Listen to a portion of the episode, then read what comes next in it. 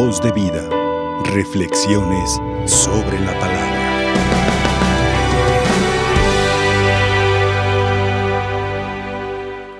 Venimos a celebrar la oración más grande existente, unidos en la celebración eucarística a Cristo Jesús, que es el que pide por nosotros.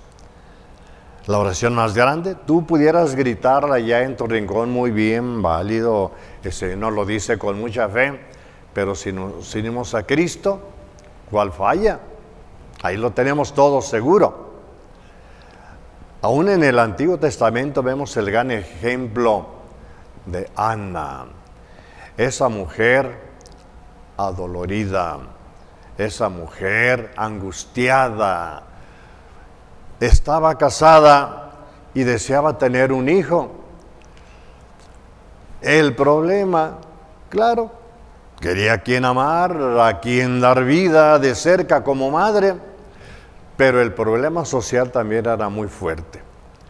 Había una crítica tremenda para las mujeres que no podían tener hijos. Lo consideraban como castigo de Dios, castigo. Y ella se sentía probablemente castigada como alejada de Dios y por eso se sentía tan angustiada.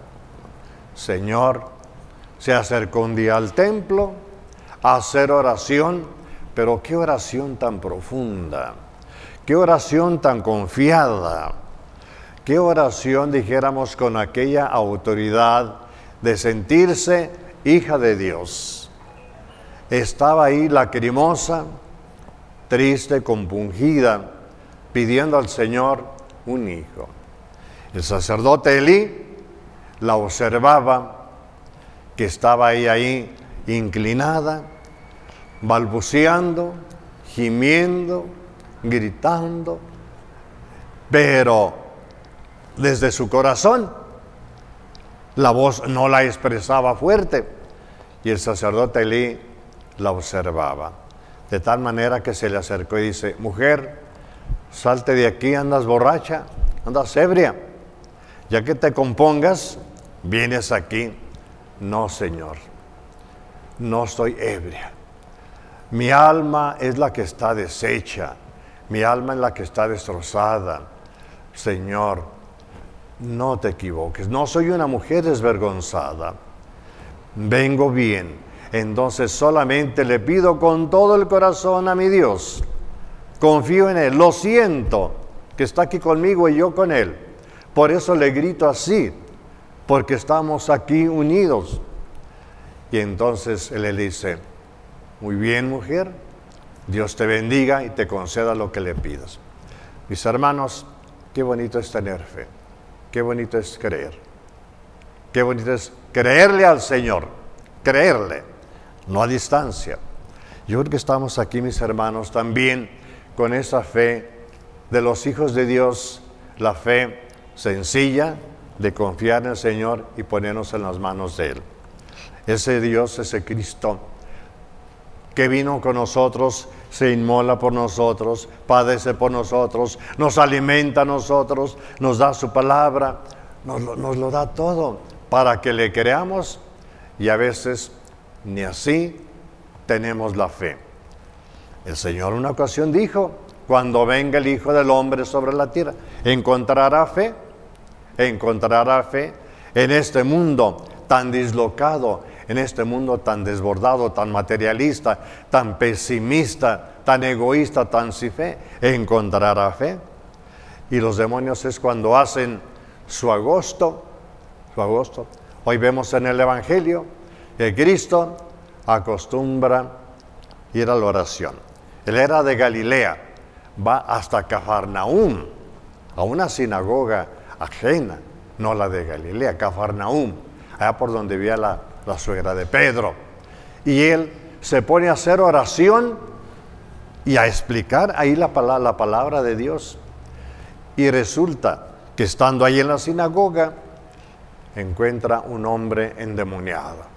Los demonios también se meten al templo. Los demonios también se meten a los hogares. Los, demonios también se meten donde están las cosas santas. También allí entran y con más fuerza. Y encontró a aquel hombre endemoniado y el hombre endemoniado empieza a gritar, empieza a gritar, siente la fuerza, el imperio, la autoridad de Jesús. Y le grita, Jesús, ¿por qué te metes con nosotros? Con nosotros. Entonces eran varios demonios. Te metes con nosotros, la legión. Ya sé quién eres. Satanás conoce muy bien a Dios. Satanás conoce muy bien a Cristo, algo más que tú y yo, pero no lo ama. Es el problema. No lo ama, no puede tener ese amor, esa vivencia. Entonces no basta creer, hay que creerle, creyéndole, amándolo y amándolo, siguiéndolo. No basta creer que digas, creo en Cristo, creo en Dios, o creo también en Satanás, con eso qué. No, ¿a quién sigues? ¿A quién sigo? ¿A quién le creo para obedecerle? Ya sé quién eres, eres el santo de Dios. Qué buen conocimiento tenía Satanás de Dios y de Cristo. Ya sé quién eres y no te metas con nosotros. Y Jesús, con aquella autoridad del Hijo de Dios, yo también sé quién eres. Salte Satanás de este hijo que a mí me pertenece, no a ti. Tú no tienes autoridad para estar ahí. Salte. Y no quería salir. Tumbaba a aquel hombre, lo revolcaba, lo maltrataba y Jesús con toda la autoridad, salte de ahí, Satanás, déjalo. Me pertenece, yo lo amo, voy a dar la vida por él, mi redención. Y se salió. Jesús habla con autoridad.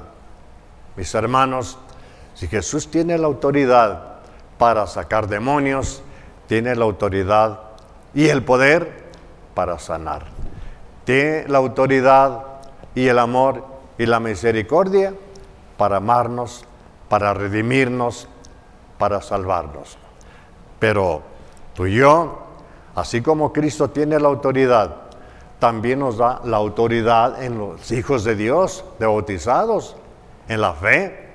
Y es donde nos hace falta a nosotros, a ti y a mí, esa respuesta.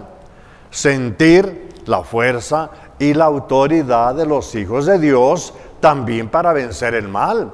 Porque el Espíritu Santo está en ti, vista el Espíritu Santo desde el bautismo. Entonces, si tienes al Hijo de Dios, al Espíritu Santo, tienes la autoridad de Cristo, el Espíritu Santo, como Hijo de Dios. Tienes la autoridad. También para decirle a Satanás, salte, déjame. Satanás, deja a este papá borracho, de este hijo drogadicto, o de esta hija en la prostitución, de este hijo de la maldad de este hijo desobediente, Satanás. Tenemos la autoridad. Entonces, así como Cristo tenía la autoridad para dominar a Satanás, tú y yo también tenemos en nombre de Jesús sentir esa autoridad que el Señor nos ha dado al darnos la gracia de ser hijos de Dios. La autoridad, el poder para dominar a Satanás, dominar el pecado, si estamos metidos en el pecado, no porque tú no puedes sacar tu pie de ahí, tu corazón de ahí, porque no quieres. Y donde tú no puedas, que si sientes un demonio más fuerte que tú, háblale a María. Háblale a María, tu madre. Grítale con fe y con amor, como aquella mujer Ana, con lágrimas en los ojos y con la fuerza del corazón. Porque María desde el Antiguo Testamento, el Señor le dio el poder de con su pie aplastar la cabeza de Satanás. Una mujer aplastará la cabeza. Y María, si se te hace poco, desde la cruz, mujer, ahí tienes a tus hijos. Ahí tienes a tus hijos. Desde el poder de la cruz, Cristo le da también la autoridad, la potestad, el amor materno, el encargo de cada uno de sus hijos para que tú y yo también le gritemos a María cuando no podamos. ¿Cuál hijo que esté por allí en algún peligro, que lo vaya siguiendo un perro, usted una, una serpiente, o esté por ahí con un pie en la lumbre, un hijo que empieza a gritarle a su madre, ¿Cuál mamá se detiene? ¿Qué es capaz de detener a una mamá para decir, quémate, que te muerde el perro, que te eh, muerda la serpiente? Ninguna. La mamá dirá, la serpiente me morderá a mí, pero no a mi hijo. La lumbre que me quemará a mí, pero yo salvo a mi hijo. María con mayor razón, con mayor razón. Pero ¿qué es lo que nos hace falta? El grito de fe, que no tenemos fe.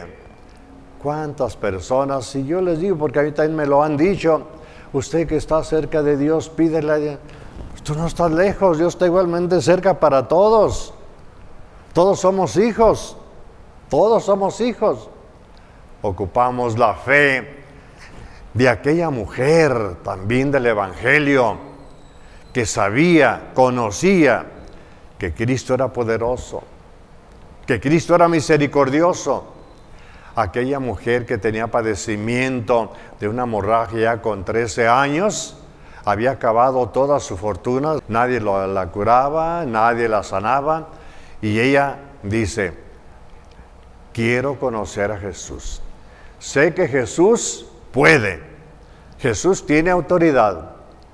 Jesús es misericordioso. Ha curado a tantos enfermos de la vista, de los oídos, sacado demonios. A mí me va a curar. Y en una ocasión pasando Jesús entre la muchedumbre, entre la turba, aquella mujer ya flacucha, debilitada, con la fuerza del Espíritu y de su Espíritu en la fe. Cuando pasaba por ahí Jesús, se abalanzó. Aquella mujer flaquita que no alcanzaba más. Y ahí va detrás de Jesús, le alcanzó a tocar el manto. Porque ella dijo, con que toque el manto de Jesús, yo sanaré. Y aquella mujer se abalanza, toque el manto y queda sana. Queda sana. Porque era el manto en nombre de Jesús. La fe. Y Jesús mismo le dice, porque cuando Jesús quiere poner en evidencia la fe de aquella mujer ante sus mismos apóstoles y ante la muchedumbre, Jesús pregunta, ¿quién me ha tocado? ¿Quién me tocó? ¿Quién me tocó? Y los apóstoles le dicen, Señor, pues ¿quién no te ha tocado? Andas entre la gente. Pues ¿quién no nos ha apretujado a todos? No, alguien me tocó muy diferente. Como quien dice, alguien me tocó con fe no como toda la muchedumbre ya balanzada. alguien me tocó muy especial. Y aquella mujer, ya cabizbaja y como está avergonzada, se postró ante Jesús, Señor, perdóname, yo te toqué. Ay, apenas me había sentido sanada y ya como que te molestaste, Señor, perdóname, te toqué. Mujer, tu fe te ha salvado. Tu fe te ha salvado. Vete en paz, vete feliz. La fe, mis hermanos, Tengamos esa fe en María, nuestra Madre, que siempre está puesta, dispuesta a atendernos. Pero grítale, tú cuando tienes algún problema, ¿qué es lo que haces? Llorar, envolverte, destruirte ahí tan solo en un mundo sin fe, en un mundo perverso. Jesús tiene la autoridad y el poder. Y con María, grítale a María, grítale a Jesús están dispuestos a ayudarte, pero creerles. Entonces ten esa fe y esa autoridad que tú tienes también, la autoridad de los hijos de Dios, para decir, le grito a mi Jesús, mi hermano, a María, mi madre, a, a mi Dios, mi Padre, porque soy hijo en el hogar.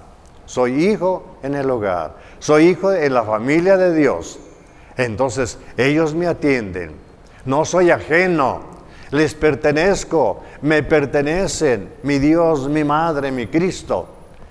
Es el Cristo que estamos celebrando con toda la autoridad para que hoy le digamos, Señor, acompáñame. Señor, si no te he gritado, te gritaré. Te he dejado, pero ahora no te dejaré. Ahora te llevaré. Te llevaré, te llevaré. Voz de vida. Reflexiones sobre la palabra.